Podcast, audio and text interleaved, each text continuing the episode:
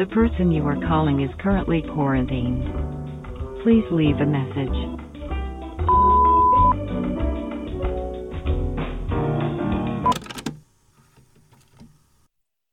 Hallo, liebe Freunde des heliozentrischen Weltbilds und herzlich willkommen zu The Quarantine Diaries, dem Quarantäne-Podcast des DAI Tübingen. Wir sind in Woche 4. Die Quarantäne geht weiter. Wir machen eine weitere Folge von unserem Podcast. Die einzige Regel ist, es geht nicht um Corona. Alles andere ist Fair Game. Ich bin auch diese Woche wieder nicht alleine. Mit bei mir sind diese Woche Kim Schafhauser und Sarah Hillemann. Herzlich willkommen. Hallo. Sarah, wenn du nicht eingesperrt hinter deinen eigenen vier Wänden sitzt, was machst du mit deinem Leben? Also ich gehe zum einen gerne joggen und lese gerne und schaue gern Filme und im DAI bin ich die Sprachkurskoordinatorin. Cool, herzlich willkommen. Kim, was machst du mit deinem Leben? in meinem Leben. Ähm, also im DAI bin ich Volontärin für Kultur- und Bildungsmanagement. Das heißt, ich bin zwei Jahre Vollzeit da und durchlaufe alle Abteilungen, wenn es gut läuft, ähm, und habe eigene Projekte und mache dauerhaft die Reisenabteilung. Spannend. Herzlich willkommen.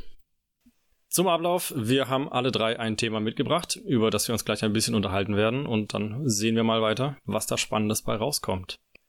Ich habe heute tatsächlich ein Thema mitgebracht, das mir sehr am Herzen liegt, und zwar Dialekte bzw. Mundart. Uh. Und ich dachte, zum Einstieg machen wir vielleicht ein kleines Quiz. Ich habe ja die letzten Wochen auch immer wieder mal so ein kleines Spiel mitgebracht. Und das habe ich auch diese Woche wieder. Und zwar werde ich euch jetzt gleich Dialektbegriffe nennen. Und ihr dürft mir dann erklären, was diese Begriffe sind. Oh je.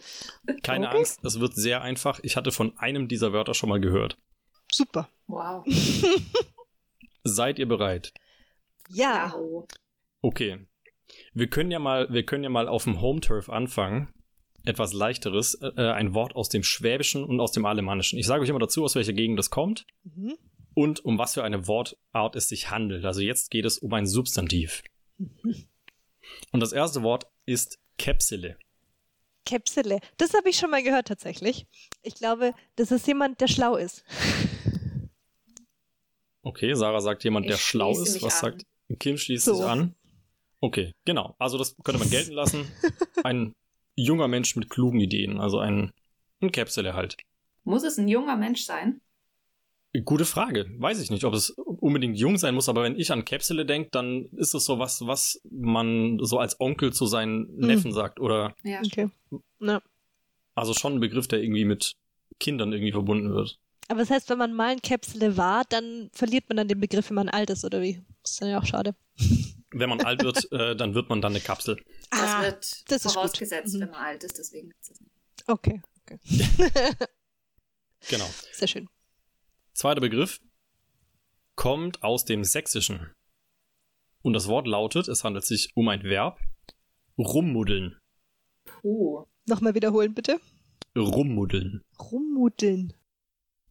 Also ein Wort. Rummuddeln. Soll ich euch mal das Wort im Kontext benutzen? Ja, yes, please. Nun machen Sie mal schneller, Sie können nicht den ganzen Tag hier nur so rummuddeln. Okay. Sehr schöner. Mhm. Also, gibt es einen Tipp? Also faulenzen ist wahrscheinlich das richtige Wort, aber halt so irgendwie langsam.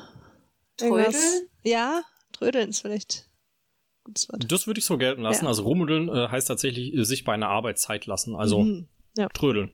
Trifft eigentlich sehr gut. Mhm. Wunderbar. Was haben wir denn noch? Ja, nicht so lange rummuddeln, gell?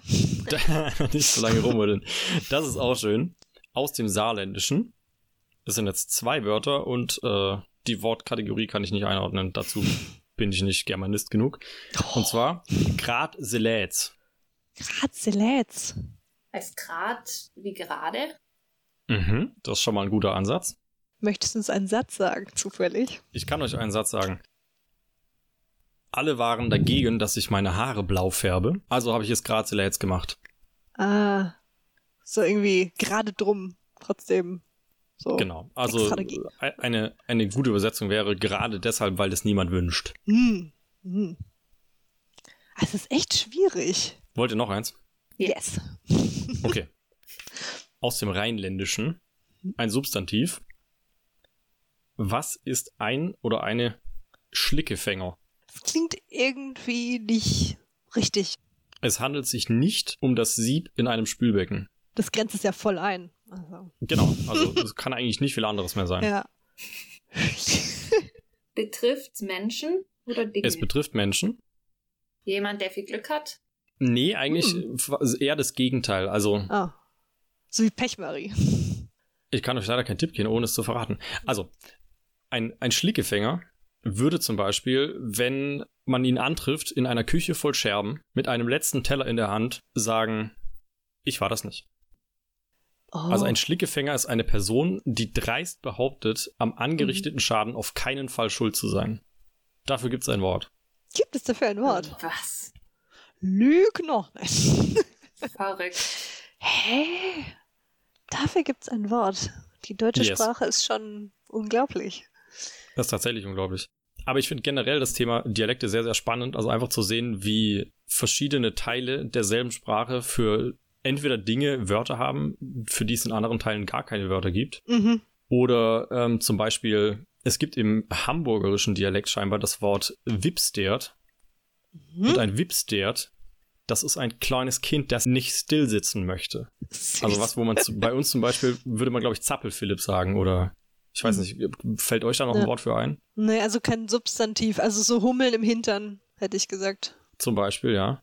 Witzig. Und mir geht es ganz oft so, also ich komme ja auch aus Süddeutschland, äh, also Richtung Bodensee die Ecke, also fast schon, oder eigentlich aus dem Alemannischen. Und gerade als ich zuerst nach Tübingen gezogen bin, ging es mir ganz oft so, dass ich bei Leuten irgendwie äh, zu Gast war oder was weiß ich, mit Leuten unterhalten habe, die halt eher aus dem Schwäbischen kommen und dann Wörter benutzt habe, die für mich völlig normal waren. Und die Mhm. Leute haben mich angeguckt wie ein Mondkalb. Also hatten keine Ahnung, wovon ich spreche. Und das, obwohl wir ja eigentlich von der Geografie her direkt nebeneinander wohnen. ja. Das ist wirklich verrückt. Was ich auch faszinierend finde, also ich bin ja erst Englisch und Deutsch aufgewachsen und wenn, als ich dann nach Deutschland zurückkam und ins Schwabenland gezogen bin, habe ich viele Wörter neu gelernt und ich konnte dann immer nicht auseinanderhalten, was jetzt Dialekt ist und was nicht. Also was Hochdeutsch Mhm. ist und was nicht. Weil wenn du das neu lernst und dir niemand sagt, okay, das ist jetzt Hochdeutsch, ich meine, in der Schule lernt man es natürlich, aber ähm, so in der Umgebung ist total faszinierend, wie ich jahrelang dachte, dass irgendein schwäbisches Wort total Hochdeutsch ist und es dann gar nicht war. Ja, aber was ist überhaupt Hochdeutsch? Also es gibt ja so, so Leute, die sagen so, ja, guten Tag, ich komme aus Hannover, ich spreche Hochdeutsch. Ja. Aber ist, also, was macht Hochdeutsch zum Hochdeutsch? Also es ist ja auch irgendwie nur eine Ausprägung, oder? Es ist, Schon. Das ist halt das, was Also- in den Schulbüchern also- drin steht, oder? Ja, schon. Und in Hochdeutsch gibt es dann logischerweise auch keine Dialektwörter. Aber ich glaube, du wirst nicht eine Person finden, die nur dieses reine Hochdeutsch spricht, weil auch die Leute in und um Hannover herum sagen nicht Pferd mit PF, sondern Pferd, was falsch ist eigentlich. Genauso wie du äh, in Großbritannien niemanden finden wirst, der so Königsenglisch spricht, was dann eben das Received Pronunciation ist. Also es ist schon immer auch ein bisschen eine Kunstsprache eigentlich.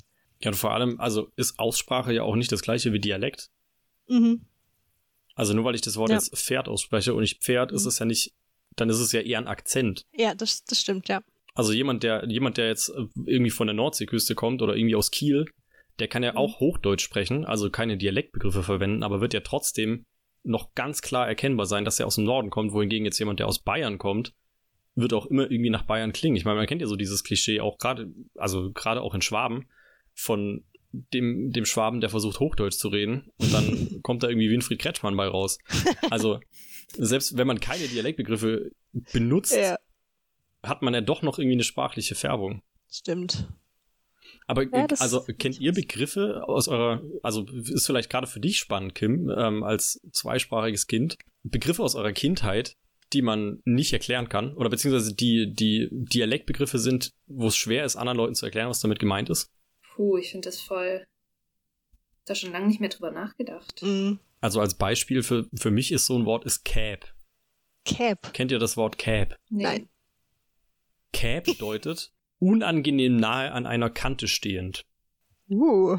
Also wenn ich mein Glas Cap auf den Tisch stelle, dann steht es so nah an der Kante, dass es nicht unbedingt wirklich gefährdet ist, runterzufallen, aber trotzdem irgendwie so ein Gefühl der Angst in mir auslöst. Das ist Cap. Witzig. Ja, oftmals gibt's dann echt so, so Wörter, die was ganz Bestimmtes ausdrücken, eine ganz bestimmte Situation, die du dann eben nur mit anderen mehr Worten beschreiben kannst, weil da würde ich sagen, ja, das steht halt auf der Kippe. Aber das drückt ja gar nicht das aus, was dann das Wort alles noch konnotiert eigentlich. Eben, und dann sagst du halt, stell cool. mal dein Glas nicht so cap dahin. Witzig. Also was ich irgendwie noch kenne, ist etwas wo reinprümmeln. Also das ist jetzt mehr aus Niedersachsen. Und das Hab ich noch nie gehört. Das bedeutet, ähm, dass du was in was so reinstopfst, dass es nicht wirklich reinpasst, aber es passt schon irgendwie rein. So. okay. Ich überlege gerade, es gibt auf jeden Fall ein Wort, für das ich schon mehrmals ähm, aufgezogen wurde. Das sowohl meine Mama als auch meine Oma sagen. Vielleicht fällt es mir im Laufe der Folge noch ein. Aber ich kenne das auf jeden Fall, also mir geht's halt, mir ging es immer viel so mit deutschen und englischen Begriffen. Mhm. Dass da einfach Begriffe gibt, die irgendwie einen englischen Begriff gibt, der jetzt so perfekt in das deutsche, in den deutschen Satz reinpassen würde, den ich gerade versuche zu bilden, dass ich am liebsten einfach beide Sprachen vermischen würde, was ich da noch oft tue, aus Faulheit. Aber ich meine, das Schöne ist ja in Zeiten von Generation Internet geht es den anderen Leuten ja ähnlich. Ich finde es auch interessant, dass es so deutsche Wörter gibt, die zum Beispiel ins Englische komplett so übernommen werden. Zum Beispiel sowas wie Schadenfreude gibt es ja gar nicht. Oder Zeitgeist oder. Fernweh. Schon ja, ist auch ganz spannend. Ich habe so im, im Vorfeld ein bisschen rumgeguckt, also einfach um noch ein bisschen Infos zu, zu Dialekten zu finden. Ähm, und es mhm. gibt auch den Begriff Teutonismus. Also das ist ähnlich wie ein, ein, Germanismus, ein Wort im Englischen oder in einer anderen Sprache ist, der aus dem, also ein Lehnwort aus dem Deutschen, so wie eben Kindergarten oder Fernweh oder was auch immer, ähm, gibt es auch Teutonismen. Das sind Wörter, die nur in der Bundesrepublik Deutschland benutzt werden. Also die halt spezifisch auch wirklich auf dieses, dieses Land zuordnenbar sind. Mhm. Wo dann so Sachen drinstehen wie Klos oder was war's noch? Das waren so, so, so völlig alltägliche Schön. Wörter, die aber halt wirklich auch nur hier benutzt werden, aber dafür dann halt eben nicht dialektgebunden, sondern, sondern deutschlandweit. Oder halt mhm. halt irgendwie, dass das halt Wörter sind, die es nur hier gibt, wo man dann in der Schweiz oder so was ganz anderes dazu sagen würde. Oder hm. Schneebesen ist auch so ein Wort, was es, was es irgendwie nur scheinbar bei uns gibt. Oh, ich weiß noch, als ich gelernt habe, was ein Staubfänger ist. ich dachte irgendwie, ich dachte jahrelang, als ich klein war, das wäre irgendwas zum Putzen. Staubfänger. Hm. Fast. Eigentlich genau das Gegenteil, ne? ja, Eigentlich genau das Gegenteil, ja. Aber Sarah, du kommst aus Niedersachsen. Ja, also ich meine, ich bin eigentlich hergezogen, als ich sechs Jahre alt war. Deswegen sollte ich eigentlich Dialekt können, aber ich, also wenn ich Schwäbisch spreche, das klingt immer so, als würde ich mich über die Leute lustig machen und ich kann es auch nicht wirklich. ja, irgendwie ist es nicht zu mir durchgedrungen. Okay, aber hast, kennst du ein paar Dialektbegriffe, mit denen du uns auf die Probe stellen kannst? Mm, so wie rein, ich habe schon wieder vergessen, was es war. Das Wort, was du vorher gesagt hattest, reinmümmeln. Reinprümmeln. Ich kenne, genau. Ja, ein Substantiv habe ich noch. Bonje mhm. heißt das. Bonje. Mhm. Oh, ich habe einen Verdacht. Ich glaube, ich weiß, was das ist. Mhm. Kim, was sagst du? Ich habe keine Ahnung. Okay, äh, ich glaube, es hat was mit Essen zu tun. Nein, es ist ein Körperteil. Es ist ein Körperteil. Okay, ja, ich dachte, es wäre, es wäre ein Dialektbegriff für Bonbon. Nee, Bonbon ist nicht. Zum Beispiel ein würde meine Oma zu mir sagen, pass auf, Sarah, stößt dir nicht die Bonje. Das würde mich jetzt vermuten lassen, dass es sich um den Kopf handelt. Ding, ding, ding. Richtig. Ja, sehr gut. Siehst du, bei uns zu Hause würde man Berzel sagen. Berzel? Oder Dez. Dez kenne ich noch, das stimmt, ja. Aber ich glaube, Dez ist eigentlich auch nicht süddeutsch. Ich glaube, das ist nur irgendwie bei uns so eingespeist worden. Mhm. Aber, mhm. oder den Grind. Das sagt Grind. man auch. Stimmt. Ah. Sich den Grind anschlagen. Bei Grind denke ich irgendwie so an, an Dreck unter den Fingernägeln oder so. Ich denke da an eine Wunde. Ja, stimmt, doch, da in dem Kontext gibt es das Wort auch. Ja, ne? Ja, ich finde es eigentlich total schade, dass irgendwie nicht mehr so viel Dialekt gesprochen wird, weil ich finde Dialekt total sympathisch in den meisten Fällen. Und also gerade auch da, wo ich herkomme, im Badischen, gibt's ja diesen sehr, sehr starken Vorurteil gegenüber den Schwaben. Ich weiß nicht, da gibt's ja diese alte Fehde, die aber äh, so meinem Erlebnis nach eher von den Badenern ausgeht als von den Schwaben. Also ich wurde hier in Schwaben noch nie dafür blöd angeguckt, dass ich aus Baden komme, aber ich kenne sehr viele Badener, wenn ich denen erzähle, dass ich nach Schwaben gezogen bin, dann kommt da so ein, so ein halb ironisches Oh oh. Ja. Pass aber auf mit die Schwaben so. Mhm. Aber ja, ich finde es eigentlich total schade, weil ich finde, ich finde Dialekt ist in den meisten Fällen wirklich auch was Schönes. Ja, schon. Also das hat ja auch was von, von Geschichte eigentlich so generationenübergreifend was. Das hat auch Charakter einfach. Ich finde es auch faszinierend, wie viel davon wir gar nicht wahrnehmen, so richtig. Also meine Mama kommt aus der Frankfurt-Aschaffenburg-Gegend und alle sagen, sie hat so einen leichten hessischen Dialekt. Mhm. Und ich nehme das aber gar nicht wahr, weil ich weiß nicht, ich kenne das halt. Und ich glaube, es kommt auch darauf an, mit wem sie redet. Also wenn sie am Telefon mit meiner Oma ist, dann kommt das mehr raus. Und ich merke das zwar nicht, aber ich weiß irgendwie schon, ohne dass ich verstehe, worum es geht, dass sie mit meiner Oma gerade telefoniert in dem Moment. Ja. ja, also ganz genau das Gleiche. Also wenn meine Eltern mit ihren Eltern telefonieren, dann merkt man das auch total. Du hörst mhm. es schon mhm. raus, ohne groß drüber nachzudenken. Das ist irgendwie ist ganz cool. Ich frage mich da dann aber auch, ob das dann auch so ist, wenn ich mit meinen Eltern telefoniere. Also weil, weil meine mhm. Eltern im, im Alltag auch recht wenig Dialekt sprechen oder eigentlich gar nicht. Mhm. Ähm, weil, also die umgezogen sind irgendwann und haben halt den, den Dialekt von zu Hause nicht wirklich mitgenommen und den neuen nicht wirklich angenommen. Das heißt, relativ dialektfrei bin ich aufgewachsen. Deswegen frage ich mich, ob das, also wenn ich meine Eltern anrufe, ob das dann auch so passiert. Ich denke schon, weil du, du passt dich ja eigentlich automatisch ein bisschen der Person an, mit der du sprichst. Also wenn jetzt ähm, ich mit jemandem sprich, der Schwäbisch spr spricht, dann werde ich schon auch öfter mal Gell sagen oder halt irgendwas, was ich automatisch sage, wenn ich das höre. Aber wenn ich mit meinen Großeltern spreche, dann würde ich nicht auf die Idee kommen, das zu machen, zum Beispiel. Aber ich frage mich auch, ob das so in unserer Generation einfach ein bisschen anders weitergegeben wurde als die Generation noch davor. Also ich mhm. frage mich, ob unsere Omas und Opas einfach noch viel stärker in diesem Dialekt aufgegangen sind, als es jetzt wir tun. Gerade, also meine Eltern, da wüsste ich jetzt auch nicht, welchen Dialekt die wirklich mit uns gesprochen hätten. Also es war auch so ein Mischmasch aus Schwäbisch und Hessisch und Englisch und Deutsch und keine Ahnung was. Also ich wüsste jetzt auch nicht, was für ein Dialekt wir zu Hause sprechen. Und da frage ich mich, ob das jetzt ob man das einfach selbst nicht beurteilen kann oder ob das wirklich so ein Generationending ist, das bei uns einfach nicht mehr so ausgeprägt ist oftmals, hm. als damals war. Also ich kann mir schon vorstellen, dass früher, also einerseits hat man, glaube ich, einfach zeitlich nicht so viel Zeit in der Schule verbracht, also weil man halt irgendwie Vormittagsschule hatte und dann mittags zu Hause war. Das heißt, man hat irgendwie auch mehr Zeit im eigenen Soziolekt verbracht mhm. oder im eigenen sprachlichen Umfeld. Und ich glaube, es war früher auch nicht so, dass in der Schule da so ein großer Wert drauf gelegt wurde. Also ich kann mir schon vorstellen, dass, also ich weiß noch, dass bei mir in der Grundschule auch Leute waren, die relativ stark von zu Hause den Dialekt mitgenommen hatten, die dann in der Schule halt immer zurechtgewiesen wurden und dann gesagt haben, nein, das heißt nicht gelaufen, das heißt gelaufen und du bist nicht genau. hingeflogen, sondern du bist hingefallen, so nach dem Prinzip.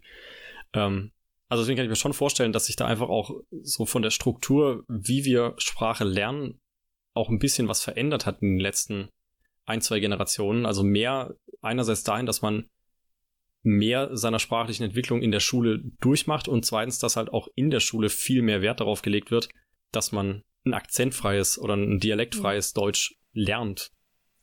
Ja, das macht wirklich sehr Sinn. Aber es ist schon auch schade, weil ich finde, da geht echt auch einfach irgendwie kulturell was verloren. Ja, schon, schon. Sollen wir uns jetzt alle bemühen, wieder den schwäbischen Dialekt aufzunehmen? Ja, nicht nur den, einfach. alle? Wenn, wenn, wenn wenig, genau, wenn weniger Leute Dialekt sprechen, müssen einfach die Leute, die Dialekt sprechen, müssen einfach mehr Dialekte sprechen. Also die müssen dann einfach den vom Nachbarbundesland auch noch mitnehmen oder so. Kein Problem. Gibt es Dialekte, die für euch völlig unzugänglich sind? Meinst du vom Hören, also verstehen? Ja, wo oder? man, wo man nichts versteht. Achso, also bayerisch verstehe ich irgendwie gar nicht. Das ist echt schlimm. Denke ich immer, ist das doch Deutsch oder? also mir geht's so mit platt. So, da mm. bin ich einfach raus. Ja. Wobei ich glaube, platt ja auch eine eigene Sprache ist irgendwie, ne? Also Schon, das. Ja. Ich finde alle. Alle zu extrem finde ich schwierig. Da kann es mir auch im hm. Schwäbischen passieren, dass ich ja, ja, ja. Nicht ganz verstehe, worum es jetzt gerade geht. Aber dann ist es ja auch eher die Aussprache und nicht das Vokabular, oder? Oder ist es. Eine Mischung, würde ich sagen. Ich muss da mal mehr drauf achten. Du bringst gerade so Themen auf, wo ich so noch nie so aktiv drüber nachgedacht habe. Heute gehen wir deep. Deep, ja. Deep in soziokulturelle Hintergründe.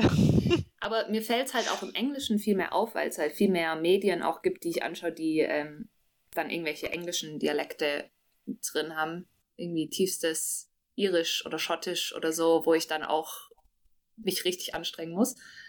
Das gibt es ja im Deutschen nicht so. Du müsstest ja echt in Deutschland rumreisen und mit Das finde ich aber auch schade. Also ich sprechen. meine, es gibt, es gibt auf den, auf den Regionalsendern so ab und zu mal ein paar Programme, die irgendwie auch in, in Mundart gedreht sind. Mhm. Und ab und zu so, ich, also ein paar Tatorte sind da irgendwie die Ausnahme oder dann so, was weiß ich, rote Rosen, also so Telenovelas, aber wirklich ein Großteil dessen, was man im Fernsehen sieht, ist ja auch in, in also Standarddeutsch ge- gedreht, sage ich mal. Und alles, was man irgendwie synchronisiert anschaut, hat das ja gar nicht. Das hat ja keinerlei, keinerlei sprachliche Varianz mehr drin.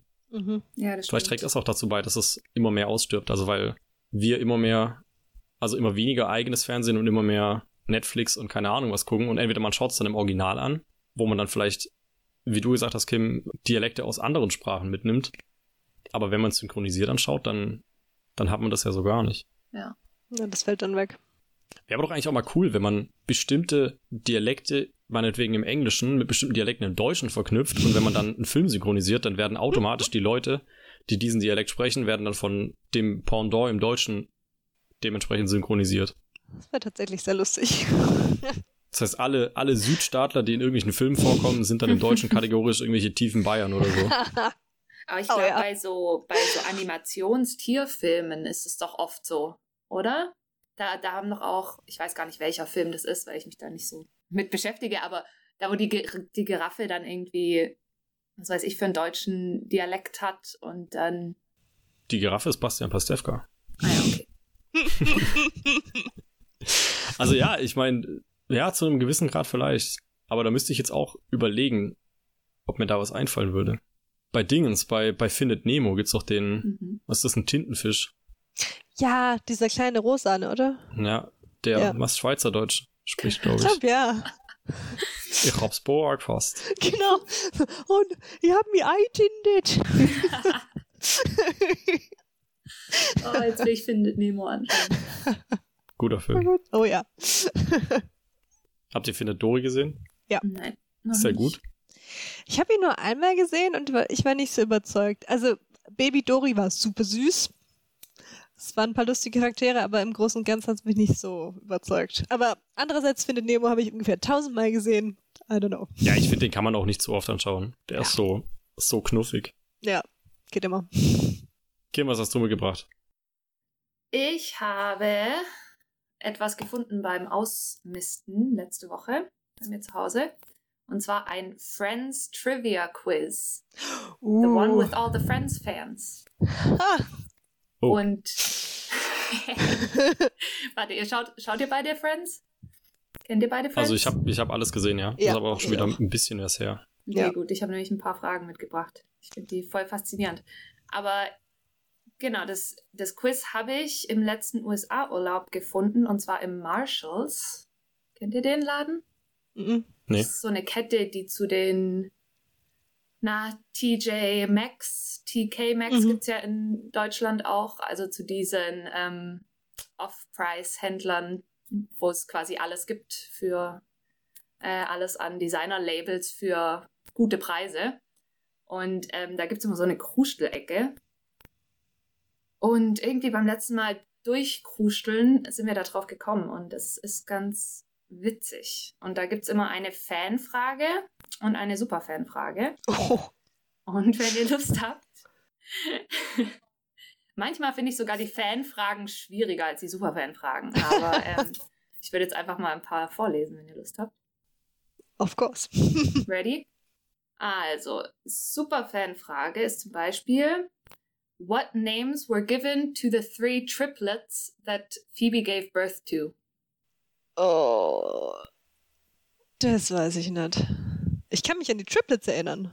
Ich kann mich auch an die Aber, Triplets erinnern, ja. aber wie die heißen? He- Äh, Louis, heißt, Huey und Dewey. So ähnlich. heißt nicht eins Chandler oder wollte nur irgendwer, dass Chandler heißt? Ja. Das eine heißt Chandler und Yes. eigentlich denken sie, das ist ein Junge und dann ist ein Mädchen. Nee, weiß ich nicht, tut mir leid. Nee. Keine Ahnung. Das zweite darf der, darf ihr Bruder benennen. hm. Wie heißt ihr Bruder? Ihr Bruder heißt Frank. ah, stimmt. Dann heißt das Kind wahrscheinlich Frank Jr. Nice. Fast äh, Frank Junior Junior. heißt. Achso, stimmt, weil er ist ja schon Frank Jr., ne? Genau. Junior, Junior. Aber nicht der Third. genau, und das dritte ist Leslie. Leslie, okay. Okay, ne, hätte ich nicht gewusst. Ja. Und das war erst die Fanfrage. Nee, das war die Superfan-Frage. Ach so, okay. Dann, dann, Die okay. Fanfrage war: Chandler pretended to move to which country in order to end his relationship with Janice? Oh. Äh, Weißrussland. Kambodscha. Fast. Yemen. Oh. Ah ja, guck mal hier. Mich nur um einen Kontinent verschätzt. Ganz schön gut. ähm, Janice, ey. Was sagt die immer? Ist doch die, die immer auftaucht, oder? Die Janice. Nee, die lacht immer so furchtbar. die sagt immer: Oh my God. Stimmt. Here, during the quiz, what does Rachel think Chandler's job is? Ah, ich kann mich echt an die Folge erinnern. Die war ziemlich Ja, das ist die Charades-Folge, oder? Ja. No idea. Echt was mit Versicherung. Also, ihr müsst es echt nochmal anschauen. Schaut ihr es schon auf Englisch, oder? Ja, Mhm. Antwort ist Transponster. Sponsor. Okay. Ist das ein Job?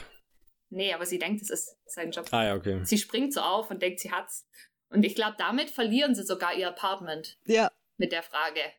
Ja, stimmt, das ist die Folge, wo sie ums Apartment spielen, ja. Ja. Sponsor. Okay. das ist aber wirklich schwierig. Ich meine, wahrscheinlich nicht, wenn man es gerade gesehen hat, aber ja. Aber ich glaube, ich bin noch nicht bereit, wieder Friends zu gucken. Es ist irgendwie, Hm. es ist noch nicht weit genug weg. Es sind halt auch so viele Staffeln. Also da habe ich schon immer ein bisschen Respekt vor, das nochmal von vorne anzufangen. Wollt ihr noch eine Frage? Ja, Ja, komm, noch eine. Okay. müssen noch eine richtige Antwort eine geben. Superfan-Frage. Okay. We can do this. Ist aber auch nicht so einfach. In order to stop Rachel flying to Paris, which part of the plane does Phoebe say is broken? The Flux Capacitor. Fast. Der Propeller. Ja, das war jetzt auch das Einzige, was mir noch im Kopf kam, aber nein. Also ich sag's euch. Okay. The left phalange.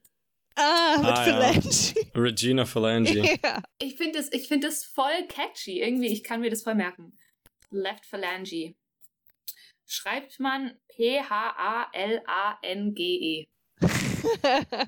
Tatsache. Cool. So hätte ich es nicht Ja. geschrieben. Nein, ich auch nicht. Verrückt, gell? Also ich hätte schon mit PH geschrieben, weil sie heißt ja auch Phoebe, aber Ja. witzig. ja, es sind auch nicht alle so schwierig. Aber du stellst uns extra die schwierigen, oder wie? Nee, nur die witzigen. Ach so. Hast du nicht noch eine einfache Frage, dass wir uns jetzt besser fühlen können? Ich gebe euch eine einfache. What was the name of Ross's first wife? Das ist wirklich echt einfach. Habe ich auch vergessen. Keine oh, Ahnung. Gott. Carol?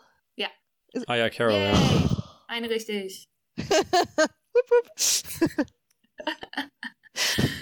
Nee, aber es ist witzig. mhm. Ich fürchte, so, so ein großer Fan bin ich dann doch nicht. Ja, wir sind eindeutig keine Superfans. Nee, ich, nee, ich bin scheinbar nicht mal ein Fan. Ich kann ja nicht mal die Fanfragen beantworten. ja. Ich muss auch sagen, die mehr Abs also am Anfang fand ich Friends ein bisschen schwierig. Ich habe auch so drei, vier Anläufe gebraucht, bis ich reingekommen bin. Dann haben wir alles angeschaut innerhalb von, keine Ahnung.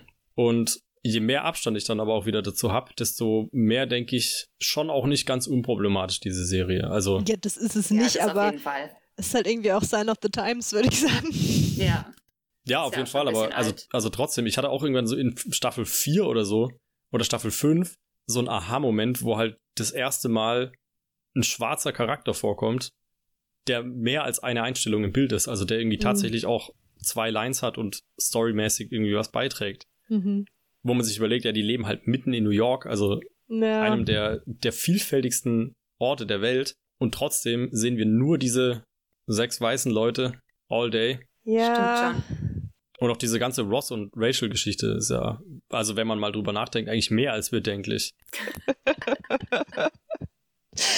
Ja, es ist auf jeden Fall mehr als bedenklich, aber ja, auf jeden das- Fall. das finde ich generell schwierig bei älteren Filmen und Serien. Ich habe vor, also es ist jetzt auch schon ein paar Monate her, da habe ich äh, Miss Undercover angeschaut mit Sandra Bullock, wo sie so eine FBI-Agentin ist und dann bei so einer Misswahl mitmachen soll. Und das war auch, also es hat schon ein bisschen wehgetan. Also ein bisschen viel so ähm, Fettphobia, würde ich sagen. Und so und so muss eine Frau sein, dass sie toll ist. Und, äh, ja, hm, schwierig. Obwohl ich den Film früher wirklich gut fand und dann habe ich halt versucht, den anzuschauen, ohne mir dann Gedanken zu machen, sondern einfach nur, das schaue ich jetzt an, um mich zu unterhalten. Aber es ist wirklich schwierig. Es gibt echt viele Filme, die ziemlich beliebt sind aus der Zeit, wo halt keine Mhm. einzige schwarze Person drin vorkommt. Aber ich finde es viel, ich find's viel cooler, wie sehr einem das jetzt auffällt. Das stimmt, ja. Ja. Und ich meine, dafür haben wir jetzt ja Netflix, die für jede Subgruppe jeglicher sozialen und kulturellen Herkunft irgendwie eine eigene Serie dreht. Mhm. Mhm. Ja, da hat man wirklich größte Auswahl.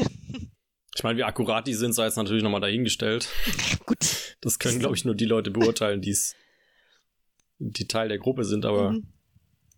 Ich habe gerade auch überlegt, ich habe früher als Kind Annie immer geschaut. Kennt ihr das? Das Musical? Und da gibt es doch jetzt auch die neue Version mit. mit Jamie Foxx. Ja, das quasi dieselbe Story auf neu und komplett mit schwarzen Charakteren ist. Und irgendwie hätte ich es cooler gefunden, wenn das halt so ein bisschen Diversity drin gewesen wäre und nicht so der Kontrast zum einen Extrem. Also ich Ja. weiß nicht, ich bin eh ein Fan vom Original, deswegen ähm, Ja, manchmal hat man halt so das Gefühl, das ist dann einfach umgeändert, nur dass es umgeändert ist. ja genau. Es gab ja auch zum Beispiel diesen Ghostbusters-Film nur mit Frauen. Ja, oder Ocean's 8. Oder Ocean's 8, genau. Das ist dann so. Also es ist ja gut, ja, also schön, dass Frauen auch Comedy-Hauptrollen haben können, aber ja, also ich brauchte nicht Ghostbusters mit Frauen. Also oder? ich finde ich es halt immer schade, dass man sowas dann in den Umschlag des Kapitalismus verpacken muss. Also Ja. dass man sich nicht traut, was Eigenständiges zu machen, was irgendwie dies, dieselbe Message hat oder was halt irgendwie auch einen, meinetwegen einen starken weiblichen Cast hat, sondern dass man dann auf dem Erfolg von einer bekannten Reihe Ja. reiten muss und dann auch dieses, dieses Label irgendwie dran pappt. Also irgendwie, das finde ich zum einen schade, weil das heißt ja irgendwie, dass es anderweitig nicht interessant genug ist, was ja an Mhm. sich schon traurig ist. Und andererseits auch, dass die Leute irgendwie nicht genug Vertrauen in ihre eigene Arbeit haben, um, um was eigenes auf die Beine zu stellen. Also, Ja, aber manchmal ist es dann ja auch so, dass es dann heißt, hm, dann gucken die, ja, also wie du sagst, die Leute gucken es dann halt nicht an oder es wird dann halt gleich von vornherein so verschrien, oh ja, neues feministisches Projekt und deswegen müssen alle Frauen die Hauptrollen spielen. Und selbst wenn der Film vielleicht toll ist oder die Serie, gibt man dem gar keine Chance. Ja. ja, aber meinst du, das Geschrei ist größer, als wenn du sagst, oh, die nehmen diesen alten Film, haben einfach alles durch Frauen ersetzt und jetzt soll ich mir das angucken. Also ich glaube, da ist doch, Mhm. da ist doch der Widerwille viel größer. Ja. Wenn man ein Ja. bestehendes Franchise nimmt und da was Neues draus macht, als wenn man sagt, wir machen jetzt von Grund auf was, was eigenes. Ja, das stimmt schon. Aber also durch das Alte, was du neu aufgreifst, hast du eigentlich ja schon ein Publikum. Also ob das es gut oder schlecht findet, ist die andere Frage, aber wir wissen zumindest alle, es existiert. Ist dann halt die Frage, was dir wichtiger ist. Ja. Also ich habe vor ein paar Tagen einen Film angeschaut, ähm, der heißt Booksmart. Das ist eine Highschool-Komödie über zwei Mädels, ähm, die immer gelernt haben, die besten Noten haben, jetzt in den besten Colleges sind und jetzt fällt ihnen auf, oh, ähm, sie haben leider gar nicht gelebt und wollen jetzt nochmal auf eine Party gehen. Also vom Ding her ist es genau wie Filme, die schon existieren, nur eben mit zwei Mädels und eine von denen ist auch lesbisch und das ist nicht das Thema, sondern es ist einfach so. Und das fand ich irgendwie voll schön. Also das war einfach so, ja, das ist halt eine Storyline, aber es geht nicht darum, dass es irgendwie schlecht geht und sie es verheimlichen muss und whatever. Da war echt cool. Okay. Ja. Wir haben uns auch wieder die, die Daniel Craig Bond-Filme angeschaut. Mhm. Und dann ist uns wieder mal aufgefallen, also di- dieses, nicht nur dieses Weltbild, sondern also spezifisch auch dieses Männer- und Frauenbild, was in James Bond kommuniziert wird, das ist ja, und ich finde, es ist ja schon besser geworden in den neuen Filmen. Ja. Aber also wenn das besser ist, dann muss man sich schon fragen, wie das, was früher passiert ist. Also gerade so die alten Filme mit Sean Connery sind ja unterste Schublade. also ich habe diese, diese eine Szene von, was ist es, ich glaube, From Russia with Love oder sowas, wo sie am, am Pool sitzen, er mit seinem Bond-Girl und dann kommt irgendwie so ein anderer Typ und dann klappst du ihr nur so auf den Arsch und sagt so, take a walk, now it's time for man talk oder so. Also irgendwie, Halleluja. also da, da tropft der Chauvinismus aus dem, aus dem Bildschirm und trotzdem zieht es ja ein Millionenpublikum an. Mhm. Wir Ja. wollen es irgendwie auch nicht anders, oder? Also Ja, irgendwie. das ist, das ist wieder genau dasselbe. Es, es ist halt so gewöhnt und es ist anerkannt, das, das gehört zu unserem kulturellen Ding und du wirst jetzt niemand finden, der sagt, oh, James Bond ist deswegen scheiße. Also ich glaube, die Leute gibt's schon, aber Ja, aber trotzdem sagst du halt, okay, das war halt früher so und deswegen kann man dem Film daraus keinen Strick drehen. kann man aber halt doch. Leicht anderes Thema, aber was mir gerade einfällt, wir schauen gerade die alle Harry Potter Filme durch einmal. Und gestern ist uns aufgefallen, dass die einzige, der einzige Hauptcharakter, der nicht völlig zickig ist, ist die Hermine. Und die Männer in diesem Film sind alle sowas von zickig. Hab ich ein bisschen gefeiert. Ah, witzig. Es könnte, es könnte eigentlich Hermine und die zwei Trottel heißen. Filmreihe. ja, das ist ein schöner Titel. Aber das macht doch die Geschichte erst so schön. Die drei funktionieren erst als Trio wirklich genau. gut. Ja, ohne Hermine wären sie eh schon alle tot. Also. Ja. Ja, aber das ist auch sowas. Also gerade gerade auch jetzt so in den letzten Jahren, also speziell auch seit ähm, hier The Cursed Child, Mhm. dieser Theaterproduktion, die da im Nachgang noch entstanden ist. Keine Ahnung. Also ich meine, als Autorin darf man ja mit seinem Werk tun und lassen, was man will. Das will ich ja niemandem absprechen. Aber ich finde es schon auch ein bisschen seltsam, wie Joanne K. Rowling mit ihren eigenen Geschichten jetzt im Nachhinein auch umgeht. Also so dieses, Mhm. Naja, man liest es in dem Buch zwar nicht, aber eigentlich war das mit dem Charakter immer so und so. Ja, so mit, mit Dumbledore ist eigentlich schwul. Wo? Zum Beispiel das, was dann ja auch in dem, in dem, äh, hier fabelhafte Tierwesen-Film angerissen, aber dann doch nicht durchgesetzt wurde. Also das Nee, fand ich nicht auch. on screen. Das, also das verstehe ich dann auch nicht. Wenn man dann sagt, es ist so, warum man dann nicht sagt, man committet. Also nee, ich meine, ich weiß, warum es so ist. Also Ja. wenn ich, wenn ich richtig informiert bin, dann lag das daran, dass halt das Produktionsstudio gesagt hat, wenn wir das so machen und das explizit in diesem Film vorkommt, dann können wir den in den Ländern XY nicht veröffentlichen und dann hat man einen Rückzieher gemacht und gesagt, na gut, dann halt nicht. Ja. Aber das, also das finde ich dann feige. So, dann ist es, dann ist es wirklich plakativ und ausbeuterisch und sollte verurteilt werden. Ja. Weil wenn man dann sagt, es ist so und es ist Teil der Geschichte, dann sollte man auch die Eier haben, es dann auch zu machen. Ja, das ist dann so zu versuchen, the best of both worlds zu kriegen, dass du halt einerseits die Leute catcht, die sich mehr Repräsentation wünschen und andererseits die Leute, die halt sehr konservativ sind. Kannst den einen das erzählen, den anderen das. Funktioniert dann. Kein Fan. Also ich fand auch den zweiten Teil nicht, äh, also, naja. Anderes Thema. Ihr habt mich gerade auch ein bisschen gespoilert, aber Hast du ihn noch nicht gesehen? nee, Du hast nichts verpasst. Mhm. okay, gut. Aber man kann es schon schauen. Man muss aber nicht. Muss man nicht, aber man kann. Ich habe jetzt endlich mal einen Haustest gemacht. Ja, beste Entscheidung. Ja, ne? Tests. Daniel, hast du den schon gemacht? In welchem Ich habe den schon Hogwarts gemacht, ja. Und tell us, please. Also für die, die jetzt nicht wissen, worum es geht, es gibt auf äh, Pottermore, diesem Harry Potter Portal, was da vor, keine Ahnung, fünf, sechs Jahren mal, wahrscheinlich schon länger. Harry Potter ist ja auch schon tausend Ja. Jahre alt. Aber es gibt diese Website Pottermore und da kann man sich anmelden und dann kann man einen Test machen, wo man in eines der vier Häuser von Hogwarts einsortiert wird. Wobei mittlerweile gibt's auch die Häuser der amerikanischen Schule. Ne? Ähm, ich war ein Gryffindor. Uh, Classic. Du hast auch die richtigen. Ja, wollte gerade sagen, man sieht es jetzt nicht, aber ich habe tatsächlich auch eine, eine golden, eine gelb-rote Jacke an. Ähm, ich weiß nicht, ich habe mich nie so als, als Gryffindor gesehen. Aber wenn Pottermore das sagt, dann muss es wohl so sein. Also, ich meine, das ist ja, man kann sich das ja immer hinbiegen, wie man will. Aber ich finde, so ein paar Grundeigenschaften kann man schon immer finden, die irgendwie passen. Wenn man möchte. Ja, das, ist das ist ein bisschen wie Horoskope. Ja. So. Ja, Irgendwas kann man immer Spaß. Ja. Ich habe ja das Glück, ich habe genau an einem Stichtag Geburtstag. Also ich habe, je nachdem, in welche Kalender man guckt, bin ich das eine oder das andere. Und ich mache es jetzt einfach immer so, ich lese einfach beide und stückel mir dann so das zusammen, was am besten klingt. Das ist sehr gut. Das ist echt sehr gut. Ja, Zwischen welchen Sternzeichen bist du? zwischen Stier und Zwilling. Aber was kam denn bei deinem Haustest raus, Kim? Ich habe ihn zweimal gemacht. ich wollte mal gucken, was passiert. Ähm, es sind auch tatsächlich unterschiedliche Fragen jedes Mal. Beim ersten Mal war ich Slytherin und ähm, nachdem ich dafür etwas aufgezogen wurde, habe ich es nochmal gemacht und dann war ich Hufflepuff. oh. Und irgendwie habe ich das Gefühl, die zwei Häuser sind ja wohl am weitesten auseinander. Aber ähm, Du bist einfach so facettenreich, Kim. mein Patronus, der war zweimal das gleiche. Also Das ist war beides mal so ein großer Greyhound oder so. Cool. Nein, wirklich, bei mir auch. Ja. Echt? Ich hatte einen Nee, Chow stimmt nicht. Chow. Ich hatte einen, einen wie heißt denn, ein Deerhound, so richtig, so ein Uh. zottliger, hässlicher Hund, der hat mich richtig geärgert. oh. Wow. Also ich bin Ravenclaw. Sarah ist ein Ravenclaw, das Ja. passt tatsächlich sehr Ja, gut. das Das hätte ich jetzt auch. Das, Thanks. Passt. Wenigstens etwas. tja. Sarah, was hast du mitgebracht? Ich habe euch Gedichte mitgebracht. Oh, jetzt geht's los. Plot Twist. Jetzt wird's schön. Also, ich habe Literatur studiert und ich habe auch ein paar Gedichtbände zu Hause und bin irgendwie wieder drauf gekommen, dass ich Gedichte sehr, sehr schön finde und irgendwie immer aus verschiedenen Gedichten verschiedene Dinge ziehen kann.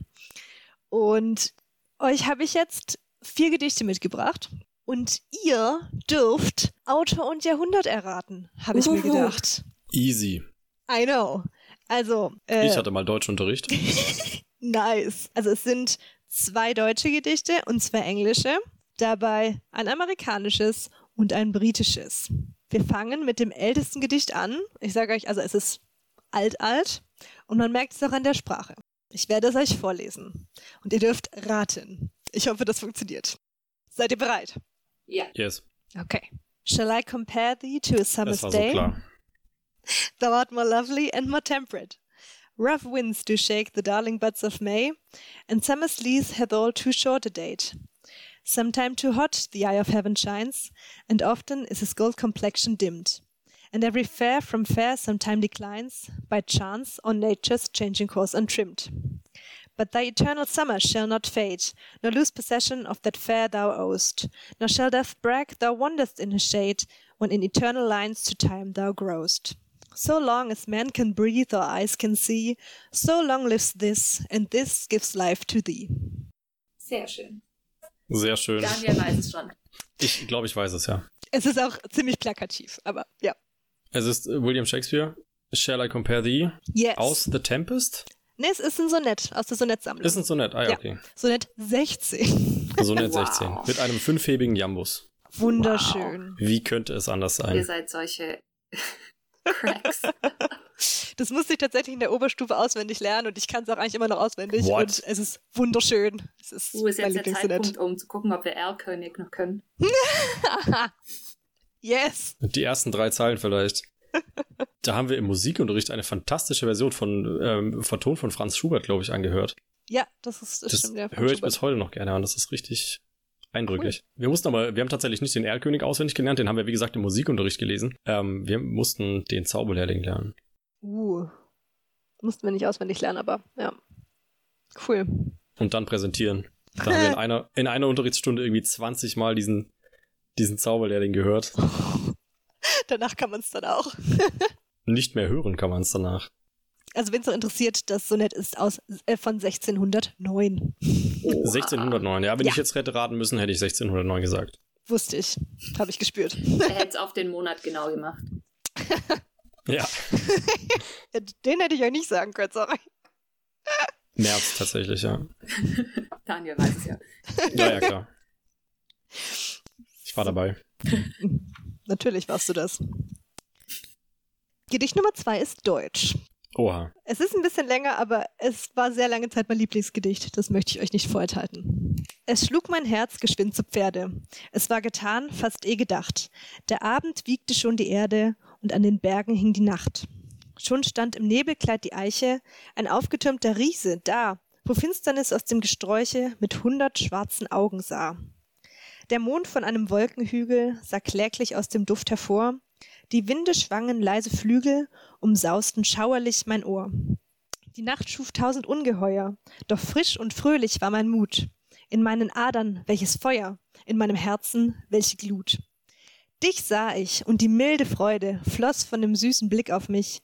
Ganz war mein Herz an deiner Seite und jeder Atemzug für dich. Ein rosafarbenes Frühlingswetter umgab das liebliche Gesicht und Zärtlichkeit für mich, ihr Götter. Ich hofft es, ich verdient es nicht. Doch ach, schon mit der Morgensonne verengt der Abschied mir das Herz. In deinen Küssen welche Wonne, in deinem Auge welcher Schmerz. Ich ging, du standst und sahst zu Erden und sahst mir nach mit nassem Blick. Und doch, welch Glück, geliebt zu werden, und lieben Götter, welch ein Glück. Ich lehne mich aus dem Fenster und sage, es ist Romantik. Hm? Nee, nicht ganz. Nicht? Mhm, Okay, aber siehst sehr, du sehr mal, nah. so, so gut habe ich, so gut hab ich aufgepasst. Äh, Sehr, sehr nah, dann ist es Barock. Nee, Gotik. es sind zwei Wörter. Neuapostel.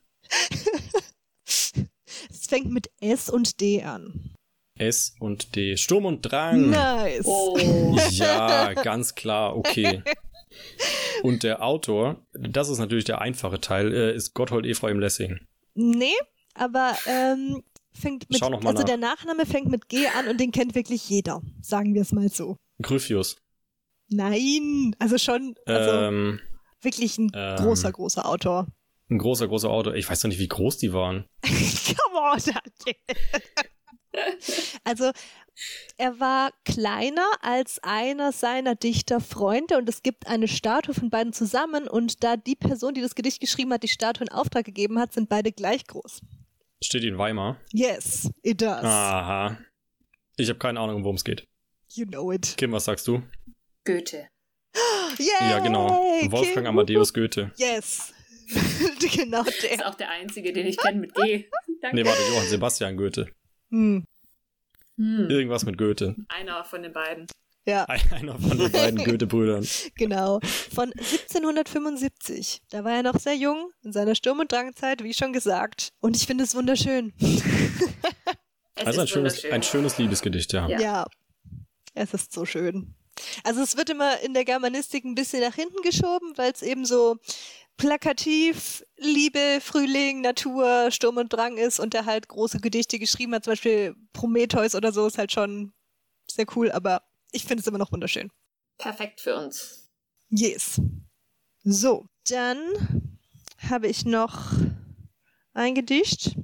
Und zwar, diesmal springen wir ein paar Jahrhunderte nach vorne. Jetzt wird's contemporary. Yes, also kind of, yeah. Two roads diverged in a yellow wood, and sorry I could not travel both. And be one traveler, long I stood, and looked down one as far as I could, to where it bent in the undergrowth. Then took the the other as just as fair, and having perhaps the better claim, because it was grassy and wanted wear. Though as far that the passing there had won them really about the same, and both that morning equally lay in leaves no step had trodden black.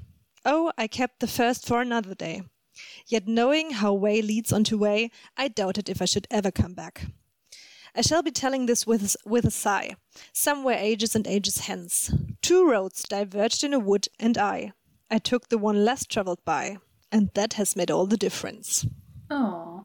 Es ist vielleicht ein bisschen verwirrend, weil ich keinen amerikanischen Akzent kann, aber es ist amerikanisch. Es war bestimmt ein Transcendentalist. Oder? Ja, Ein paar Jahrhunderte nach vorne sind wir gesprungen. Ja. Ja, ich kann euch die. Jahreszahl sagen, wenn ihr möchtet. aber dann war es nicht Walt Whitman, der war ja nicht ein Nee. paar Jahrhunderte später. Sehr zu früh. Nee. Es ist von Hm, 1916. 1916. Mhm. Emerson. Ne, aber fast. Also ich würde sagen, das ist tatsächlich, nee, es ist tatsächlich am schwierigsten zu raten, würde ich sagen. Soll ich es auflösen? Ja. Okay, es ist Robert Frost. No way. Macht Sinn. The Road Not Taken heißt das Gedicht. Also das ist ja auch irgendwie so ein Klassiker. Wir hatten das damals im Einführungsseminar Anglistik, aber irgendwie ist das voll hängen geblieben. Ich fand's richtig schön. Wie soll ich denn als Student, ehemaliger Student der Amerikanistik sowas wissen? Ich hoffe I gerade dass don't know. unsere, dass unsere Profs das nicht hören. unsere ehemaligen Amerikanistik-Profs. Aber also tatsächlich so die, die Post-Civil War-Ära ist was, womit ich irgendwie es geschafft habe, mich in meinem Studium kaum zu beschäftigen. Hm. Ja, Ich habe, glaube ich, kein historisches Gedächtnis. Ich kann mir echt Jahreszahlen vor allem und so Epochen und so, ich kann mir das nicht merken, was wann war. Egal das wie oft ich es höre. ja. bisschen kompliziert. traurig. Ach, nicht so schlimm. Und zum Abschied doch ein deutsches Gedicht. Oh ja. Als sie einander acht Jahre kannten, und man darf sagen, sie kannten sich gut, kam ihre Liebe plötzlich abhanden, wie anderen Leuten ein Stock oder Hut. Sie waren traurig, betrugen sich heiter, versuchten Küsse, als ob nichts sei, und sahen sich an und wussten nicht weiter. Da weinte sie schließlich, und er stand dabei. Vom Fenster aus konnte man Schiffen winken. Er sagte, es wäre schon Viertel nach vier und Zeit, irgendwo Kaffee zu trinken. Nebenan übte ein Mensch Klavier. Sie gingen ins kleinste Café am Ort und rührten in ihren Tassen. Am Abend saßen sie immer noch dort. Sie saßen allein und sie sprachen kein Wort und konnten es einfach nicht fassen. Ich kenne das. Es ist auch Ich behaupte, es ist aus den 50ern oder 60ern. früher. Früher. Mhm. Ich dachte auch, es sei später, aber es ist tatsächlich wesentlich früher. Ha. Also mein Tipp wäre jetzt gewesen, es ist Erich Kästner. Yes! Ist es Erich Äh, Kästner? Nice ist, es, ist, es, ist es aus Boah. Kästner für Erwachsene? Es ist sachliche Romanze. Und es ist von 1928. Ich hätte es auch wesentlich Krass. später eingeschätzt, aber ja. Also älter als das fliegende Klassenzimmer. Wann war das fliegende Klassenzimmer? 30er oder sowas. Also ich dachte, ich glaube zumindest, dass, dass das fliegende Klassenzimmer zu Kriegszeiten entstanden ist. Okay. Aber ja, Kästner finde ich auch sehr cool. Ja, Das ist auch sowas, was schon länger auf meiner Leseliste steht, ist dieser eben dieser Gedichtband Kästner Mhm. für Erwachsene. ja. Weil, also ich verbinde Kästner hauptsächlich mit so Sachen wie Emil und Detektive oder was gibt's noch? Karlsson vom Dach ist, nee, das ist nicht, das ist hier. Nee, das ist äh, Lindgren, oder? Hast Die andere da, genau. Die andere Olle. ja, Pünktchen und Anton, oder? Ist auch Kassel? Ja, genau, Pünktchen und Anton, aber halt hauptsächlich mit so Kindergeschichten. Mhm, richtig. Sehr schöne Lyrik. Ja. Das ich, da habe ich gleich wieder voll Lust, so zu interpretieren. Kommt die Germanistin wieder raus. Oh ja.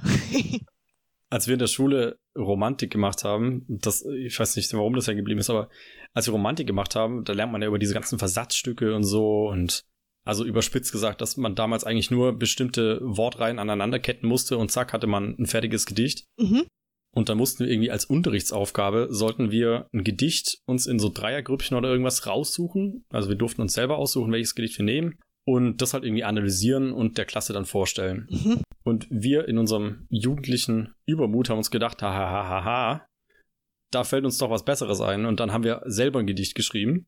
Und das war halt, also wirklich, das war Dadaismus pur. Da war kein, kein, kein sinnvoller Satz drin. Irgendwie ging es um so eine Ente, die am Waldesrand entlang watschelt und wenn sie quakt und niemand ist da, macht's ein Geräusch. Also irgendwie, das war ganz völlig bescheuerte Das ist Kacke. also wirklich Dadaismus. Hast du das noch? Nee, leider nicht. Aber auf jeden Fall haben wir das dann vorgestellt und haben das mit der Klasse analysiert und unser Deutschlehrer, der arme Mann, der war halt, der war mit Feuer und Flamme war der dabei und hat halt, ja, ja, spannend und hier, ja, also was, was könnte sich der Autor damit gedacht haben, dass diese Ente da watschelt und so. Und wir haben halt wirklich eine halbe Stunde lang dieses Gedicht interpretiert und da weiß der Geier was für Sachen rausgefunden. Oh je. Es war großes Kino und hat mein Glauben in die Menschheit so ein bisschen gestärkt. Ja, da muss man schon noch ein bisschen begabt sein, um sowas auf die Beine zu stellen, auch wenn es am Ende keinen Sinn macht. Irgendwas ist da schon dabei. Deswegen bist du jetzt so kreativ. ja. Ich konnte aber irgendwie zu Schulzeiten, ich, also geht wahrscheinlich nicht nur mir so, aber als, als Schüler kann man das, glaube ich, gar nicht so richtig wertschätzen, was man da auch vor sich hat. Mhm. Ja, ist wirklich so. Da hat, ist wahrscheinlich so eine Anti-Haltung in einem drin, dass man alles doof findet. Ja. Und weil du mir das jetzt sagst, finde ich das dumm. Ja, Ja. das ist echt schade. Ich meine, es kommt doch so auf den Lehrer an, weil ich hatte, ähm, ich glaube, in der zehnten war das eine Deutschlehrerin, die war, die war echt toll. Die hat dann so auch von ihrer Begeisterung für so Jane Austen und Pride and Prejudice erzählt und das hat mich da voll angesteckt und dann war ich da auch voll drin, weil ich sie halt auch toll fand. Aber wenn du das dann halt nicht hast, dann ich so, äh. Ja, und es gibt ja auch viel zugänglichere Materie. Also, ja, natürlich. es muss ja nicht unbedingt unmittelbar Goethe sein. oder, oder Shakespeare. Och, kann man schon Aber machen. Limericks zum Beispiel, ich finde Limericks so cool. Mhm. Und das ist auch was, also was, glaube ich, als Aktivität auch richtig Laune macht, selber Limericks zu schreiben. Egal, ob jetzt auf Englisch oder Deutsch, aber. Oder Haiku. Ich glaube, Haikus haben wir auch gemacht in der ja, Schule mal. Aber einfach so, gemacht. also kreatives Arbeiten damit und nicht nur Sachen sezieren. Mhm. Ja. Weiß nicht. Ich glaube auch, der Trick ist als Lehrer erst deine Schüler davon zu überzeugen, dass du cool bist. Und dann so die Lektionen da so einsneaken zu lassen, weil Mhm. Stimmt. wie viel ich vom Unterricht angenommen habe, das hing so davon ab, was ich von dem Lehrer gehalten habe. Und die, die halt gleich mit dem, mit dem Lehrstoff angefangen haben, da merkst du halt irgendwie, dass du das gerade lernen musst und nicht, dass du das eigentlich gerade auch genießen kannst, was du da lernst, Ja, finde ich. Ja. Das ist echt eine Kunst. Ich glaube, es ist auch nicht einfach, unbedingt immer für alles Begeisterung zu zeigen. Weil ich meine, man findet Mhm. selber ja auch nicht alles cool. Und vielleicht hat man Germanistik studiert und findet, keine Ahnung, deutsche Nachkriegsliteratur total spannend. Aber wenn man dann halt sich hinstellen muss und Sturm- und Drang-Gedichte analysieren, hat man vielleicht da auch keinen Bock drauf. Und Ja, klar. also, Ja, ja, klar. Aber Mhm. deswegen meine ich auch so, wenn du zeigen kannst, dass du dich für das eine begeisterst, dann ist es, glaube ich, nicht so schlimm, wenn ein paar langweilige Sachen mit reinkommen. Ja, das ist einfach auch nicht alles spannend. Also, Aber ich glaube auch, das ist auch schwer. es ist nicht ich gegen euch, sondern wir alle gegen das Gedicht. genau. das ist die richtige Einstellung. Wunderschön. Aber ich, also sich ein Gedichtband kaufen, das ist ja auch sowas, wenn man jetzt nicht gerade Germanistik studiert, macht man das, glaube ich. Also ich kenne jetzt niemanden, der mir schon mal erzählt hätte, boah, ich habe mir letztens bei Osiander den neuen Gedichtband von XY gekauft. Was? Ja, aber ich meine eigentlich, also warum nicht? Also Hm. Ich weiß, also ich glaube, viele Leute haben vielleicht einfach noch diese Anti-Haltung aus der Schule und ganz ehrlich, wenn ich das nicht studiert hätte, würde ich mir jetzt auch nicht hinhocken und zum Spaß Gedichte lesen, weil wie sollte ich darauf kommen? Aber was ich zum Beispiel, wo ich voll Zugang finde, weiß jetzt nicht, ob man es als Gedichtband identifiziert, aber so auf Instagram kommen ja jetzt die ganzen Poets auf, die dann so kurze, kurze Absätze schreiben und da dann auch ein Gedichtband daraus machen und da habe ich schon ein paar. Aha, interessant. Die neue Kunst. Die neue Kunst, Ja. ja. also die ist so ein bisschen, ähm, glaube ich, breiter aufgestellt, ein bisschen zugänglicher für jeden. Ja, weil oft ist ja auch, also was weiß ich, Gedichte von Goethe oder Schiller oder was auch immer, so dieses, ähm, das ist eh viel zu schwierig, als dass ihr das checken könnt und deswegen versuche ich das gar nicht erst zu lesen. Da ist ja schon auch so, so eine Hemmschwelle da. Obwohl ich behaupten würde, dass man eigentlich zu Gedichten, egal was man da rausholt, irgendwie einen Zugang finden kann. Irgendwas, was man auf sich beziehen kann, was einen irgendwie anspricht. Aber diese Hemmschwelle ist halt schwer zu übertreten. Ja, und selbst wenn nicht, also selbst wenn es nur rhythmisch schön ist oder keine Mhm. Ahnung. Oder so, ich weiß nicht, Ernst Jandl zum Beispiel. Macht ja auch so Quatschgedichte, die oft Ja. bestimmt irgendwo auf tieferer Ebene noch tiefe Bedeutung haben, aber viel davon ist ja einfach auch auf den ersten Blick erstmal Quatsch, der sich einfach schön anhört. Ja. Also es muss ja auch nicht immer alles weltverändernd Tiefgang haben, sondern Mhm. manchmal dürfen Dinge auch einfach nur schön sein, weil sie schön sind. Das ist richtig. Das lernen wir aber nicht in der Schule so. Ah, Weiß ich halt nicht, ob das tatsächlich so ist oder ob wir uns dagegen gesperrt haben und wenn man ein bisschen offener gewesen wäre und über sein pubertierendes Selbst wegsehen könnte, ob man dann nicht irgendwie auch von seinen Lehrern das mitbekommen hätte. Also, äh, Ich weiß noch das erste Mal, als ich im Deutschunterricht was richtig interpretiert habe. Es war, glaube ich, auch das einzige Mal, aber das, das ist mir so ins Hirn gebrannt. War beim Besuch der alten Dame. der Besuch der alten Dame. Klassik. Das ist mein Durchbruch und dann war er wieder weg. Na gut, ich meine, nach Besuch der alten Dame kam auch nicht mehr viel, ne? ja, das war das Ende bei mir. also ich kann mich noch erinnern, in den Twilight-Büchern, ähm, da war immer irgendwie Zitate aus irgendeinem Klassiker eingebracht. Also ich glaube, das erste hat Romeo und Julia Sachen. Das zweite weiß ich nicht mehr. Und dann irgendwie Sturmhöhe von Emily Bronte. Also irgendwie durch sowas, wo ich dann 14, 15 war, habe ich dann dadurch den Zugang gefunden. Also nicht durch die Schule, sondern eben weil in was, was ich so cool fand, eben solche Sachen drin waren. Da dachte ich, oh, das kann ich auch mal lesen. Ja. Das heißt, Twilight ist für die Karriere an der Universität für dich verantwortlich. Ohne Twilight hätte ich niemals Anglistik und Germanistik studiert. Schau mal an. Uh, Butterfly-Effekt. Oh yes. da hat Twilight gerade sein, seine Berechtigung, seine Daseinsberechtigung. Twilight hat immer seine Daseinsberechtigung. oh ja, nach Harry Potter ist das für meine Lesekarriere verantwortlich. Ja, war schon cool damals. Ja, waren wir noch jung. Ich weiß noch, als, als irgendwie das erste oder die ersten paar Kapitel von diesem, ah, ich habe vergessen, wie es hieß, da wurde doch da mal das erste Buch doch nochmal, hat sie doch versucht zu schreiben aus der Ja. Perspektive von Aus äh, Edward. Midnight Sun hieß das. Midnight Sun. Genau, da weiß ich noch, als die ersten Kapitel im Internet geleakt wurden und alle sind ausgerastet. Ja. Das war Hardcore. Das war hardcore. Und davon war sie so gerettelt, dass sie es nie weitergeschrieben hat. Mann. Echt? Ja, ist echt so, das existiert einfach nicht. Gott, ich kenne mich da nicht aus. Aber ich habe mir die, die 10th Anniversary Edition gekauft und da hat sie das komplette Twilight-Buch nochmal äh, Gender Swap geschrieben. Ich muss zugeben, ich habe es noch nicht gelesen, ich habe es nur angelesen, aber das ist dann halt Bella, ein Junge, ich glaube, er heißt Bo und Edward ist ein Mädchen What? und generell alle Gender sind geswappt. Ja, Ich habe nur eine Frage. Warum? also im Vorwort steht, dass sich durch den Gender Swap die Geschichte nicht wirklich ändert, aber nach zehn Jahren Schreiberfahrung kann sie jetzt besser schreiben. Und deswegen konnte sie Dinge ändern, die sie hardcore genervt haben. Ja, okay. Das macht sogar Sinn. Ja, Macht's das? ich finde ja. Sie hätte auch eine neue Geschichte schreiben können. Aber wenn das die beste Geschichte ist, Es ist die beste. Ich habe nämlich noch ein Buch von ihr gelesen. Das kam vor ein paar Jahren raus. Das heißt ähm, The Chemist. Das war ein, ein Thriller tatsächlich. Da ging es um so eine Chemikerin, I guess. ähm, die, die hat, die war wie so ein Auftragskiller. Äh, also es war ziemlich spannend. Das Einzige, was mir daran nicht gefallen hat, ist, dass es gab ein Zwillingspaar, so zwei Brüder, und sie waren den einen verliebt. Und das war der, der Good Guy und sein Zwillingsbruder war der Bad Guy. Und sie hat kein Love Triangle gemacht. Der hätte das so Sinn ergeben. Es wäre so gut gewesen. Aber nein. Aber es wäre auch ein bisschen klischee-mäßig gewesen. Natürlich, aber das ist doch die Schönheit der Sache. Es wäre ja auch Twilight 2.0 gewesen, oder? Ja, Das wäre genau das gleiche Ja, nochmal das wollte ich ja gewesen. lesen. Zwei. Ach so. Ach so. Ups. Ja, da dachte ich so, Stephanie, why? Dafür gibt's ja das weite Feld der Fanfiction. Richtig, richtig. Da gibt's keine Grenzen. Geil. Keine Grenzen. Ja, schön abgeschweift von hoher Lyrik zu Ja, Twilight und The Chemist. Super schön. Vielleicht ist halt Twilight der Goethe des 21. Jahrhunderts, wer weiß. Ja, Stephanie Meyer, she did it. Das müssen dann die, die Literaten des 22. Jahrhunderts müssen das dann analysieren. Ja, bitte. Und wenn dann in Weimar die erste Statue für Stephanie Meyer aufgestellt wird, that'll show 'em. Oh yes. Graze lädt. Wird dann so eine Statue aufgestellt, wie wir heute gelernt haben. Grazilens. Zum Glück haben wir das gelernt. Oh ja, Welch ein Schlusswort. Ich habe nichts mehr zu sagen. Ich Habt auch ihr noch auch was zu nicht. sagen? nein. Alles klar.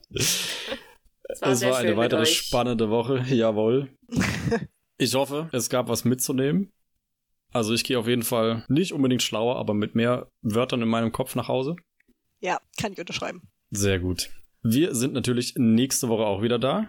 In Woche 5 und schauen, was uns dann Spannendes einfällt. Bis dahin kann man uns natürlich folgen auf den Social Media Kanälen. Wir sind auf Instagram, auf Facebook, auf Twitter, wo man über unsere Shenanigans auf dem Laufenden bleiben kann. Wir haben eine Website, da findet man alles zu unserem Programm, zu unseren Sprachkursen, zu der USA-Beratung, die wir anbieten, unsere Projekte in der Form, in der sie stattfinden und stattfinden werden. Wir haben ein Reiseprogramm, in dem man Jugendcamps und Jugendreisen, aber auch Sprach- und Bildungsreisen in die USA machen kann. Also da gibt's einiges zu sehen. Wir haben einen YouTube-Kanal, auf dem man ein bisschen was anschauen kann. Da wird auch in nächster Zeit wieder mal Neues kommen. Also da darf man gespannt sein. Aber bis das soweit ist, sagen wir Tschüss und bis nächste Woche.